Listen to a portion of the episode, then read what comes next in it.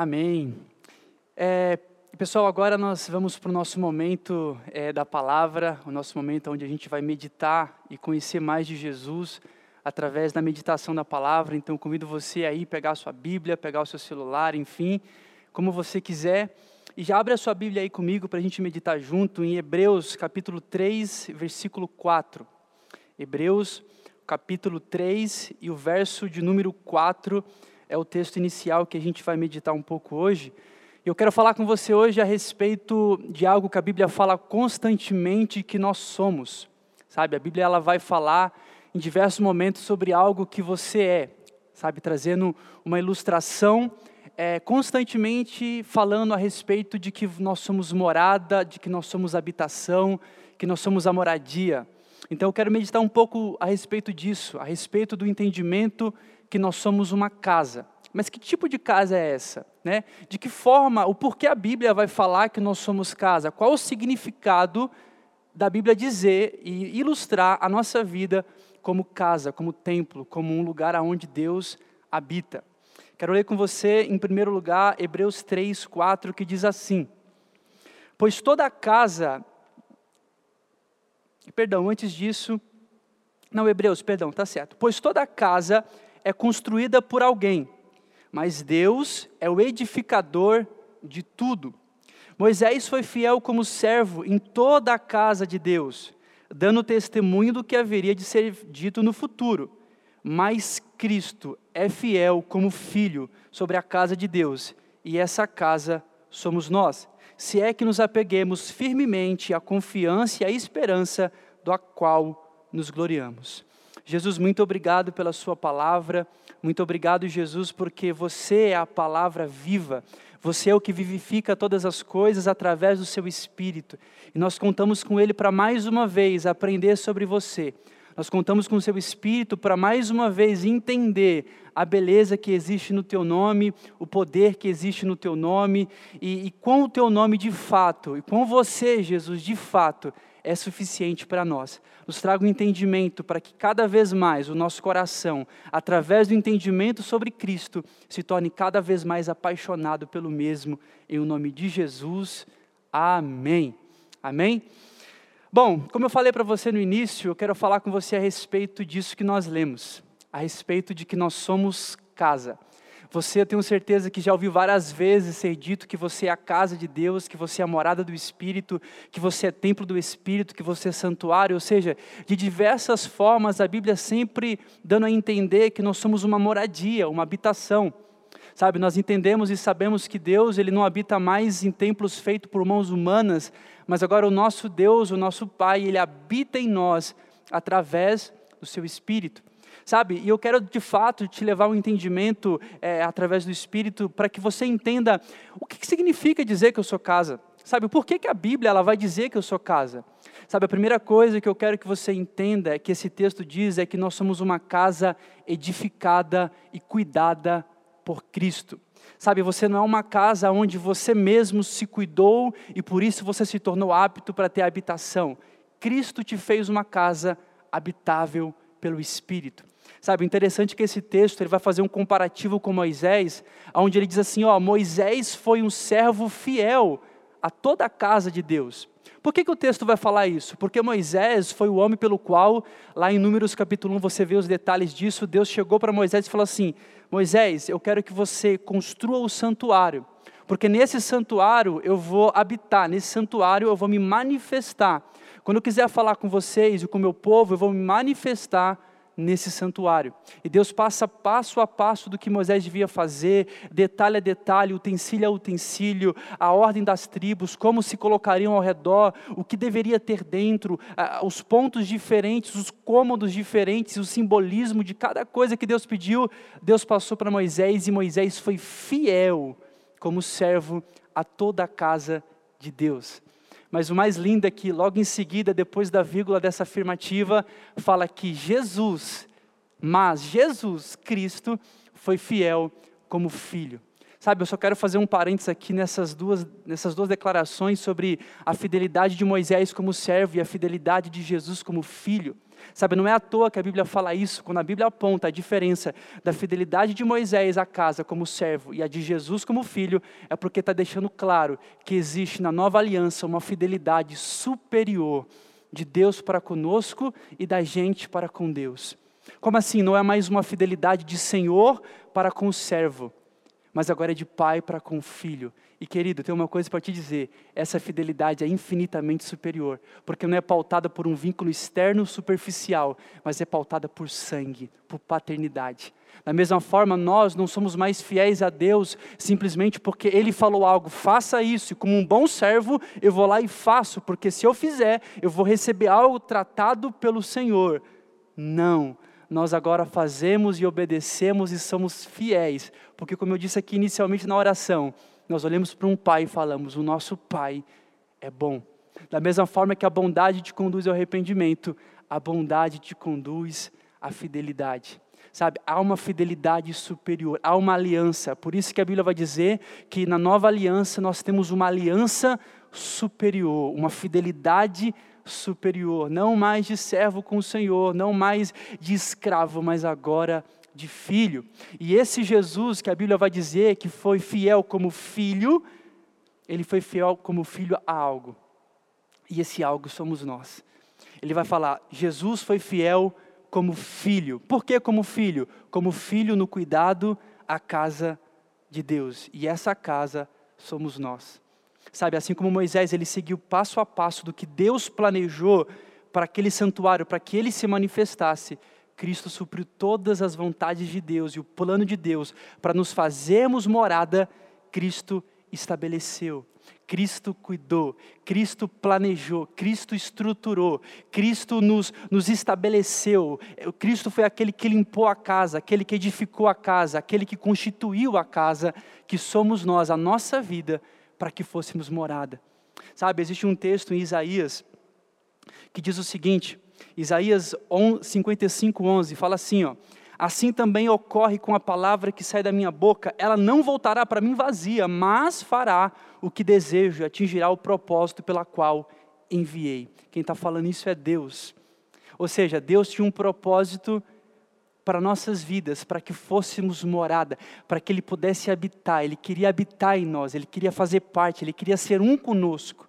Esse era o propósito de Deus, e Ele lançou a Sua palavra à terra que é Jesus. Jesus é a palavra, é o Verbo vivo encarnado. E quando ele lança essa palavra, Jesus só volta para ele depois de nos fazermos casa apropriada, casa condicionada, casa habilitada para sermos morada de Deus.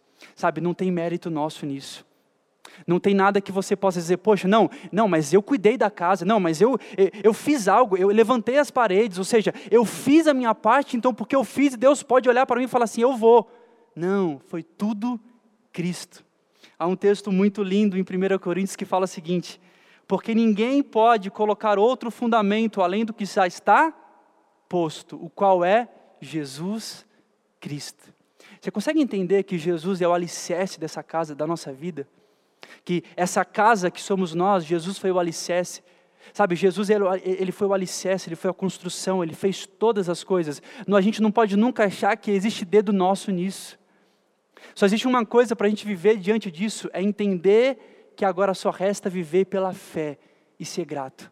Sabe, Jesus ele foi, eu, tenho, eu, tenho, eu costumo dizer que Jesus ele foi é, o engenheiro, o construtor, foi o designer, Jesus ele fez absolutamente tudo. Jesus foi o arquiteto, Jesus foi o prestador de serviço, Jesus foi o, o, o pedreiro, Jesus foi o eletricista da casa, o que pôs luz. Jesus fez tudo. Jesus edificou a casa e a partir da edificação de Cristo nós somos habilitados e temos a presença de Deus.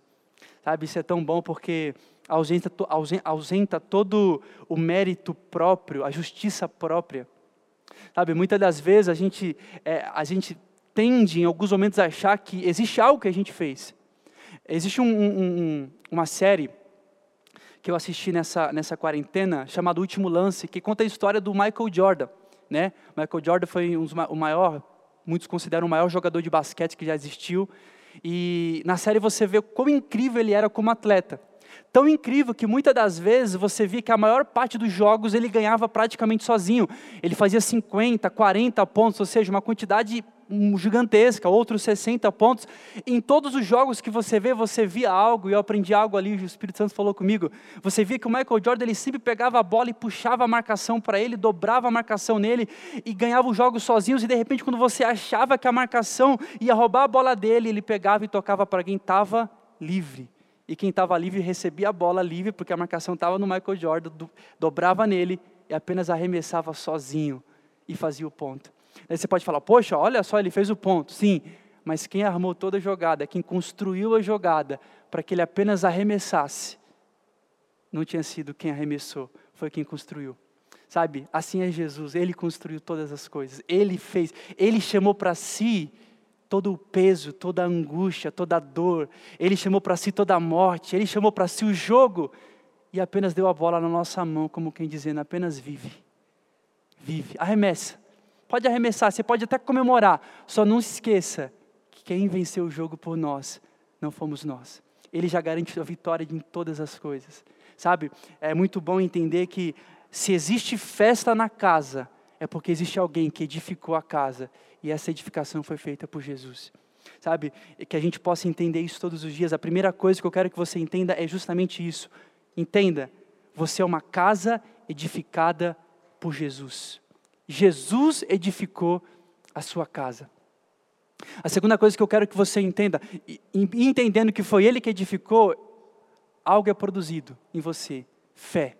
Viva pela fé, não pelos seus próprios. A graça não ausência, não ausenta é, é, esforço, não, mas ela ausenta méritos. A segunda coisa que eu quero que você entenda é que nós somos uma casa sobre a rocha. Vai pegando o raciocínio, consiga, consiga entender o que o Espírito quer falar com você. Primeiro, uma casa edificada. Segundo, uma casa sobre a rocha. Em Mateus 7 diz assim: portanto, Jesus diz: portanto, quem ouve essas minhas palavras e as pratica é como um homem prudente que construiu a sua casa sobre a rocha. Sabe, você é uma casa sobre a rocha. Tá bom, Daniel, eu entendi que eu sou uma casa sobre a rocha, mas o que significa dizer que eu sou uma casa sobre a rocha? O que, que significa estar sobre a rocha? Entenda, rocha é um lugar sólido, é um lugar firme, é um lugar constante, é um lugar é, é, seguro. Rocha fala sobre algo seguro, sobre algo firme e sólido. E só existe uma coisa nessa terra que é sólida, que é segura, que é constante e que permanece para sempre, que é o amor de Deus por você. Quando a Bíblia vai dizer que você é uma casa sobre a rocha, ela está dizendo o seguinte: apoie a sua vida naquilo que é seguro, apoie a sua vida sobre a base do amor de Deus. O oposto disso, a Bíblia diz que é a casa sobre a areia. E sabe o que é a casa sobre a areia? É a casa sobre um lugar volúvel, instável, inconstante. É a casa sobre um lugar inseguro. E sabe o que é o oposto disso? Sabe o que, o que é isso? É a casa firmada sobre o amor humano. É sobre, é você, é como se você firmasse e apoiasse a sua vida sobre o amor que o outro tem por você, ou que alguém tenha por você, ou que você mesmo tenha por Deus. Vou te, vou te explicar sobre isso. Muitas das vezes tem pessoas que pensam o seguinte: a minha vida está pautada no tanto que eu amo a Deus, e eu vou provar para Ele todo dia o quanto eu amo. Querido, você vai se cansar. Ora você vai estar tá aqui, ora você vai estar tá aqui, Ora o seu ânimo vai estar lá em cima, ora o seu ânimo vai estar lá embaixo. Isso te cansa, isso, isso é inconstante. Mas quando você apoia a sua vida sobre quanto Deus te ama, esse é o amor completamente seguro. Sabe, uma coisa eu aprendi com o Vitor é, em uma das suas mensagens que mudou muito a minha vida, que foi voltar ao primeiro amor é voltar ao entendimento de que Deus me amou primeiro. Eu vou repetir: voltar ao primeiro amor é voltar ao entendimento de que Deus amou primeiro, ou seja, não é o tanto de lenha, de lenha que você coloca na fogueira para acender o seu coração de amor por Deus, como quem dizendo que essa lenha fosse as suas obras e você tem que fazer para manter o fogo aceso. Não, a lenha é o entendimento, é o aprimoramento do entendimento de que eu sou amado. Há um texto em Efésios 3,18 que fala assim: ó, possam, juntamente com todos os santos, compreender a largura, o comprimento, a altura, a profundidade e conhecer o amor de Cristo que excede todo entendimento. Sabe o que está falando o texto? Existem multiformas de você conhecer o quanto Deus te ama. Se apegue nisso. Não ache que simplesmente o fato de dizer, Deus me ama, já é eu já sei que Ele me ama. Não, não. O convite de Deus é, conheça, se aprofunde, ora entendendo quão intenso é esse amor, ora, ora entendendo quão abrangente é esse amor, ora entendendo o quão imprudente ou ilógico, humanamente falando, esse amor que deixa 99 para resgatar apenas uma. Ora entendendo intensidade, ou seja, ora entendendo o quão incondicional é. Sabe, não existe uma forma só de entender que você é amado, existem várias formas, e o convite de Jesus é: viva entendendo as multiformas com que Deus te ama. Se coloca, coloca o seu apoio, o seu alicerce nisso. Não se apoie no tanto que você ama a Deus, mas no tanto que Ele te ama. Se apoiar no tanto que você ama a Deus é apoiar a sua vida sobre a areia. Ou então, se apoiar no tanto que alguém te ama, é apoiar a sua vida sobre a areia. É inconstante. Ah, não estou falando que você não pode se permitir ser amado por alguém. Essa é a nossa vida, amar e ser amado por pessoas. Mas o problema é quando você apoia a sua vida sobre o amor de alguém, porque quando essa pessoa parar de te amar, ou então, meramente, você parar de sentir amado, você perde o seu chão. Mas o amor de Deus você nunca vai perder o seu chão, porque ele sempre vai permanecer. Sabe, é, é um perigo muito grande. É, existe algo Deus falou comigo uma vez em oração, muito simples, mas que fez muito sentido para mim, mexeu no meu espírito, que foi: Daniel, você não nasceu para ser amado. Entenda isso. E eu falei, como assim não nasci para ser amado? Logo em seguida ele falou, você já nasceu amado. Você consegue entender isso? Você não nasceu para ser amado, você já nasceu amado. Tem um texto em Salmos que fala assim, ó, Salmos 22, 10. Desde o ventre materno dependo de ti, tu me sustenta desde as entranhas da minha mãe. Gálatas 1,15 fala assim: ó, Mas Deus me separou desde o ventre materno e me chamou por sua graça quando lhe agradou. Você é amado antes de aparecer nessa terra. Você não, você não nasceu com carência de amor, você já nasceu plenamente suprido de amor. Você consegue falar isso para você? Eu nasci plenamente suprido de amor. Sabe, quando a gente coloca a nossa casa sobre a rocha, que é sobre o amor de Deus, a gente tem segurança para amar incondicionalmente. Por quê? Porque, repara, quando você tem uma casa sobre a rocha, você fica à vontade para chamar quantas pessoas você quiser para dentro dessa casa. Por quê? Porque você não tem medo dessa casa cair. Porque se você está sobre a areia, você fica receoso. Quantas pessoas podem entrar aqui? Porque isso aqui tombar, isso aqui ceder. Ou seja, perde a capacidade de receber pessoas, de amar pessoas. Mas quando a sua vida está sobre a base do amor de Deus e você entende que você é amado, você tem a capacidade dada por esse amor de amar quantas pessoas você puder. Sabe, o convite de Jesus é ame incondicionalmente. Mas, querido, quando a gente coloca a nossa casa sobre a areia, no apoio de pessoas, do amor humano, inconstante e instável, sabe o que vai acontecer? Você vai depender sempre da reciprocidade. Tem uma coisa que Deus não nos chamou, é para amar por reciprocidade. O amor de Deus te liberta da reciprocidade. Ah, mas eu amei e fulano não me amou. Você continua amando porque você tem segurança suficiente de que você já é amado. Então você nunca vai depender do outro para amar. Eu não dependo do, do o, a pessoa A não depende da B para continuar amando ela. Se ela parar de amar, o amor vai permanecer constante sobre a vida dela, porque ela tem a fonte necessária para amar. Sabe, uma casa sobre a rocha não só consegue amar sem reciprocidade, mas também consegue se valorizar. Por quê? Você não dá um real por uma casa sobre a areia, mas você consegue agregar valor sobre uma casa sobre a rocha. Casa sobre a rocha é uma casa que tem valor, é uma casa que consegue se ver valor, mas uma casa sobre a rocha, ela perde valor. Sabe, eu não sei se você aí agora está se desvalorizando por algum motivo. Deus manda dizer para você: você tem valor. Por quê? Porque você está alicerçado sobre o amor de Deus. Sabe, eu quero que você entenda essa segunda coisa para a gente ir para o final. Você é uma casa sobre a rocha. O que, que é isso? Eu estou apoiado sobre o amor de Deus. Eu não estou apoiado sobre o amor de ciclano, de beltano, de... eu vou amar todos e vou permitir ser amado. Mas a minha base é o amor de Deus. A terceira coisa que eu quero que você entenda que você é casa, é que você é uma casa que tem o sangue de Jesus. Em Êxodo, a Bíblia vai dizer que uma das pragas era que o anjo da morte uma das pragas do Egito era que o anjo da morte ia passar em toda a casa à meia-noite e matar o primogênito da casa. Mas Deus chega para o seu povo e fala assim: Ó, eu quero que vocês matem um, um animal, pegue o sangue desse animal e passe sobre os umbrais da porta e sobre as laterais. Porque aonde o sangue da morte passar e ver o sangue, ele vai passar adiante e não vai entrar. Assim dito, assim feito. Todos que passaram o sangue ficaram em paz e a morte não entrou. Sabe o que eu tenho para te dizer? Além de ser uma casa edificada por Jesus, uma casa apoiada no amor de Deus, você é uma casa que tem o sangue de Jesus passado sobre a sua vida. Sabe, é lindo isso porque, ao contrário da antiga aliança, onde Deus fala assim: matem um, matem um animal, sacrifiquem e peguem o sangue e passem. Na nova aliança, Deus faz o contrário. Ele fala assim: Ei, eu vou proteger vocês, mas eu vou sacrificar o meu filho, eu vou pegar o sangue do meu filho e passar sobre vocês. Vocês não precisam fazer nada, eu faço por vocês. Essa é a graça de Deus aonde põe um sangue que te protege. Sabe, uma vez o Vitor até pregou isso um tempo atrás, lá no Caixotinho. E, e, e eu amei muito ele trazendo a ilustração de como viviam as pessoas dentro da casa que tinham sangue. E eu estava lembrando disso esses dias e me alegrei muito, porque quem tinha o sangue estava em paz.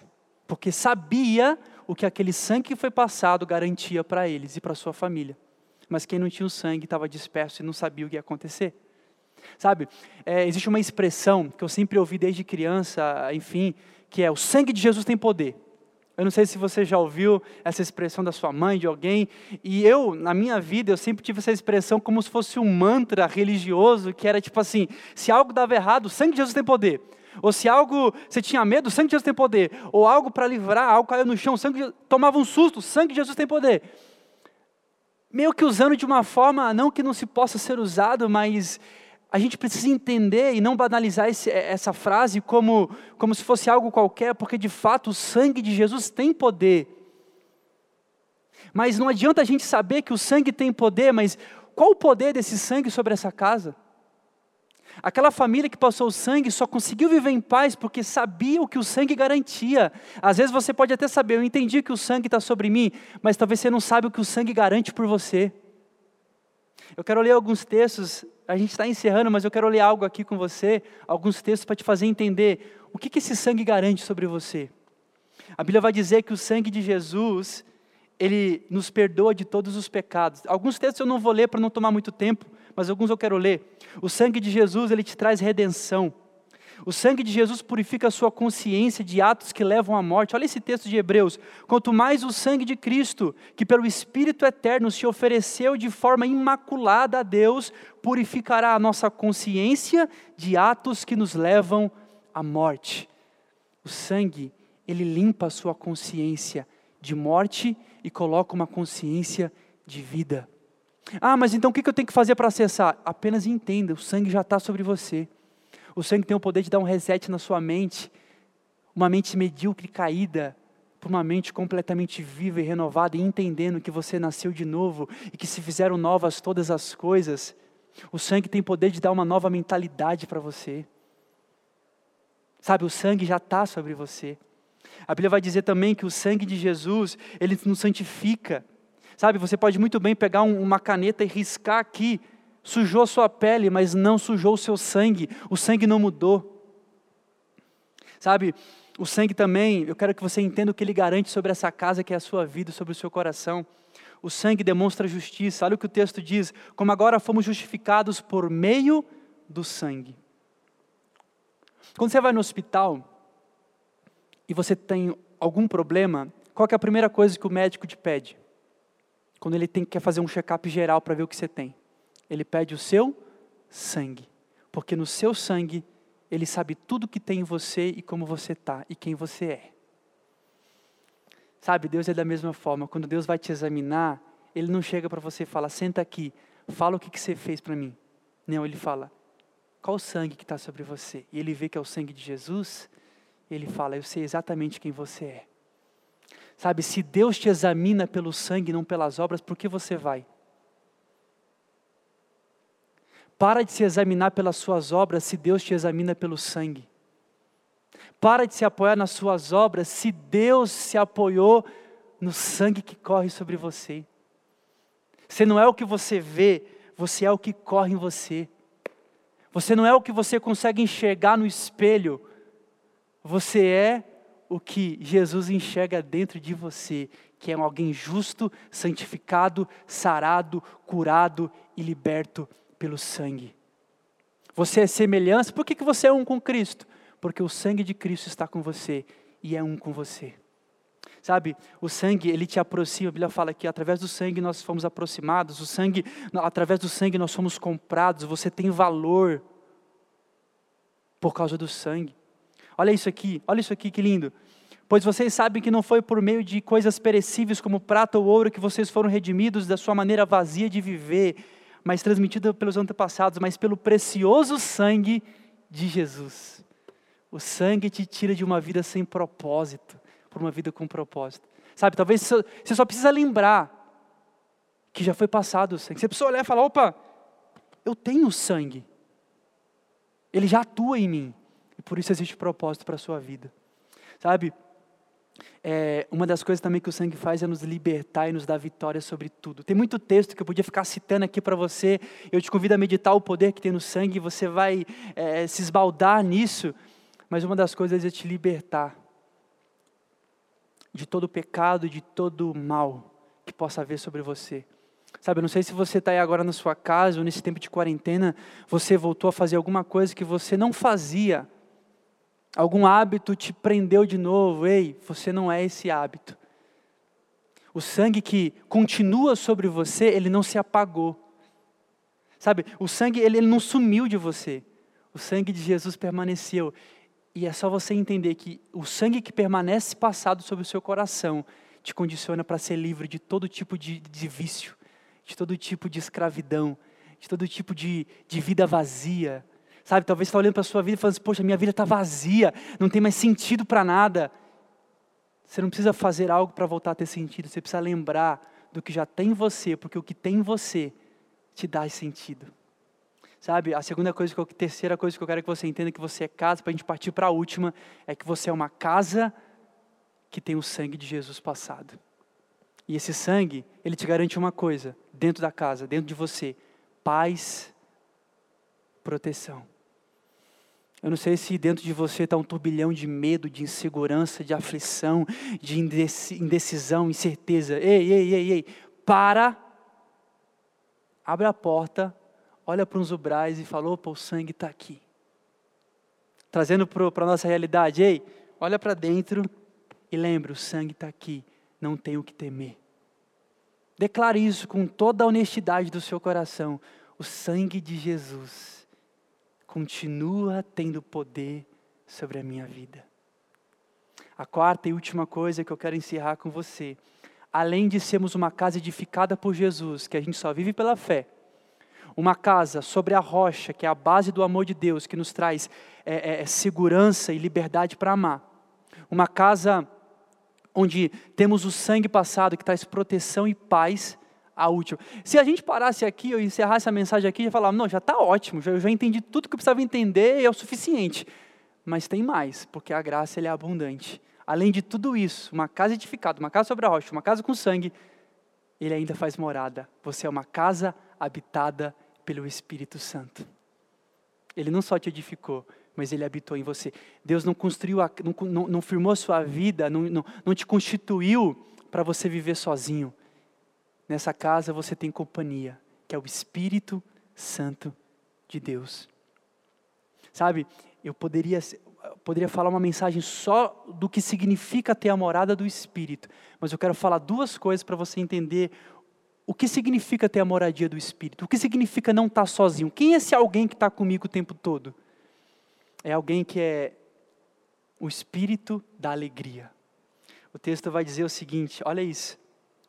A Bíblia vai dizer que o reino de Deus não se constitui.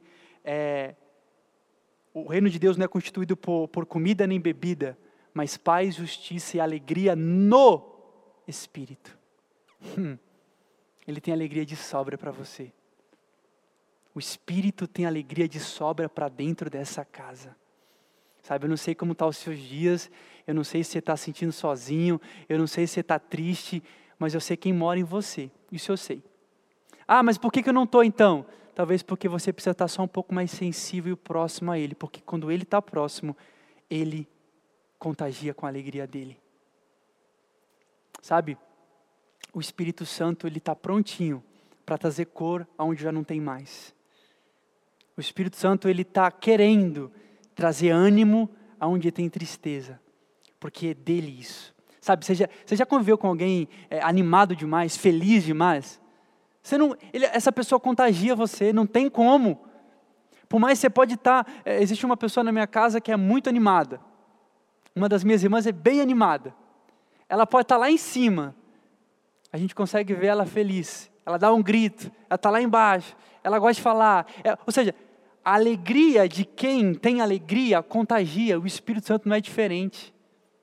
O Espírito Santo não é diferente. Ele transmite alegria com quem ele está próximo. E ele mora dentro de você. A segunda coisa é que o que significa ter a moradia do Espírito significa ter um conselheiro particular 24 horas por dia. A Bíblia vai dizer o seguinte para nós, olha isso, que lindo. Jesus fala em João 14,15: Se vocês me amam, obedecerão os meus mandamentos, e eu pedirei ao Pai, e lhe darei a vocês outro conselheiro, para estar com vocês para sempre, o Espírito da Verdade. O conselheiro está sobre você. Sabe o que o conselheiro, por que, que ele está em você? Porque Deus não só te edificou como casa, não só deu habitação, mas te deu alguém para administrar com você a sua vida. Ele não te largou e falou: se vira com suas emoções, se vira com seus dilemas, se vira com a sua alma aí. Não. Ele te deu o espírito para que você pudesse administrar, governar essa casa com a mente dele. Sabe, Provérbios, para encerrar, Provérbios vai falar o seguinte. Eu amo esse texto, que ele fala assim, ó. É, o orgulho só gera discussões, Provérbios 13, 10. O orgulho gera discussões, mas a sabedoria está com quem toma um conselho. Ou seja, se o texto está falando que a sabedoria está com quem toma conselho, e eu entendo que o conselheiro habita em mim, então eu tenho a conclusão de que ouvir os conselhos do Espírito Santo é o que me tornam sábio. A sabedoria se consiste em ouvir os conselhos do Espírito Santo. É, a última história que eu quero te contar é de Salomão. A Bíblia vai dizer que Salomão, quando ele assume o trono do seu pai Davi, que foi um guerreiro, um conquistador de terras, alguém que estabeleceu o trono de Israel como ninguém, ele senta e Deus fala assim para ele: Salomão, pede o que você quiser. Queria que você pensasse agora nisso. Pede o que você quiser, Salomão, que eu te darei. Salomão senta e faz uma oração. Eu podia ler para você, mas o tempo não dá, mas ele faz uma oração como quem dizendo o seguinte: Pai, eu tenho tudo. O meu pai conquistou todas as coisas, o meu pai conquistou, desbravou, me deu a cadeira para sentar no trono, me deu o reinado, o cetro, me deu tudo que eu preciso, está tudo bem, sabe?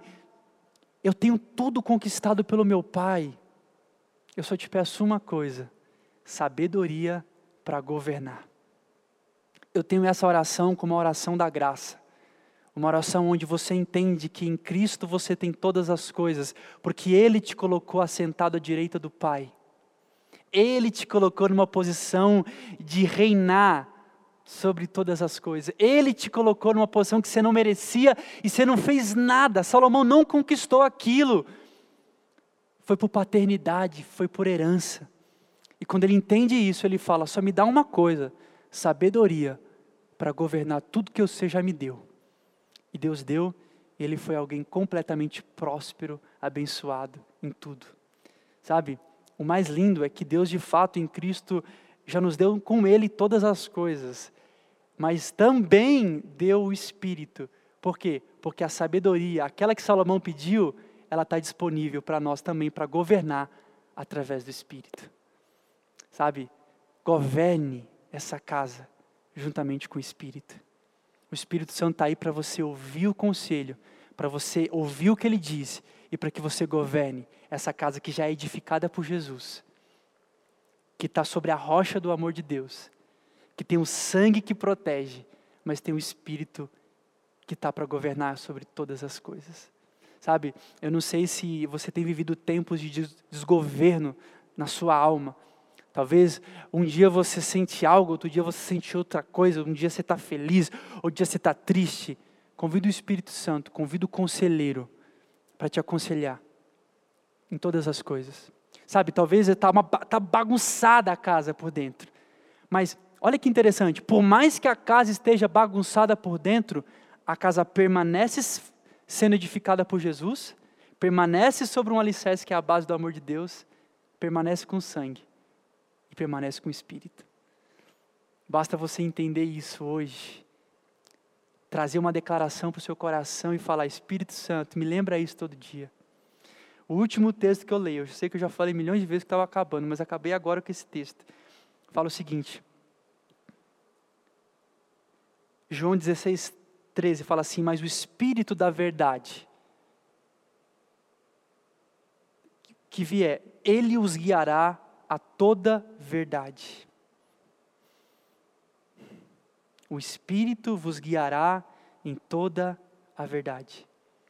Talvez tudo que eu falei você já tinha esquecido faz tempo, mas o Espírito Santo ele está para e talvez daqui um mês a sua alma tente esquecer mas existe alguém dentro de você que vai fazer te lembrar todo santo dia. Eu vou repetir: que você é uma casa edificada por Jesus. Só viva pela fé.